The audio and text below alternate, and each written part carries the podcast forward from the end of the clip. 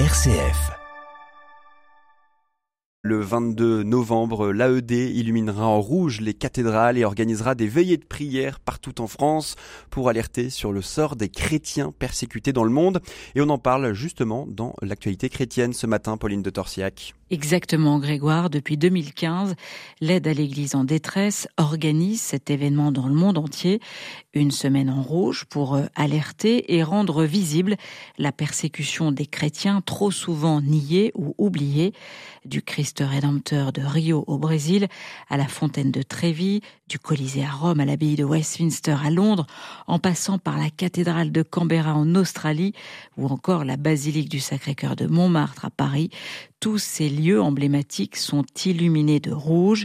Amélie Berthelin, responsable de l'information à l'aide à l'Église en détresse, nous en dit plus sur la raison d'être de cette initiative. Nous voulons vraiment alerter sur le sort des chrétiens qui sont persécutés encore aujourd'hui dans le monde. Souvent, le pape François redit qu'il y a plus de martyrs aujourd'hui que dans les premiers temps de l'Église. Donc c'est vraiment pour nous un message très fort d'illuminer partout dans le monde des grands bâtiments et des cathédrales en rouge, qui est la, couleur du sang des martyrs, pour donner un signal fort pour montrer cette, cette violence qui est souvent invisible et trop souvent silencieuse, justement. En 2023, les chrétiens continuent d'être persécutés à cause de leur foi dans de nombreux pays.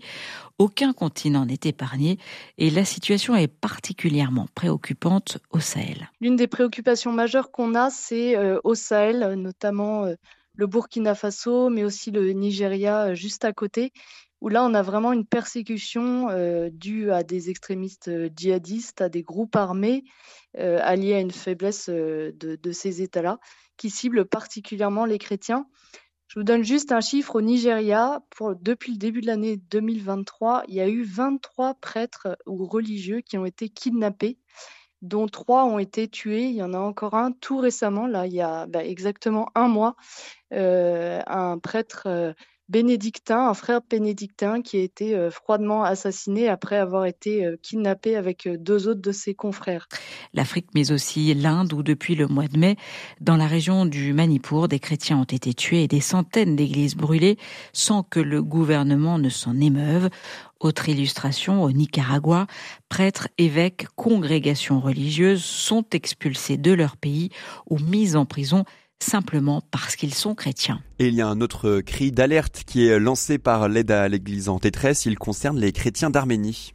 Oui, Grégoire, en septembre dernier, plus de 100 000 chrétiens ont été chassés de leur terre ancestrale du Haut-Karabakh après neuf mois de blocus et leur présence dans la région est aujourd'hui menacée. Le 19 septembre, euh, la capitale du Haut-Karabakh a été ciblée par euh, des tirs intensifs euh, de l'armée azerbaïdjanaise, et ce qui a provoqué l'exil massif de cette population arménienne qui vivait dans cette enclave. Et donc ça, c'est une inquiétude très forte pour nous, pour ces réfugiés déjà, qui se retrouvent en Arménie, à devoir vivre comme ils le peuvent, et ça nous inquiète pour le sort de l'Arménie elle-même, de son territoire national, puisqu'on craint que l'Azerbaïdjan euh, ne va pas s'arrêter là. Aliyev euh, lui-même euh, a dit qu'il voulait jeter les Arméniens dehors comme des chiens. Donc c'est ce qu'il a commencé à faire et donc forcément c'est une inquiétude majeure pour cette année. À l'occasion du Mercredi Rouge, l'aide à l'Église en détresse entend donc sensibiliser sur la situation de ces chrétiens persécutés mais elle entend aussi délivrer un message d'espérance. C'est une double peine pour ces chrétiens qui sont persécutés si en plus ils sont oubliés.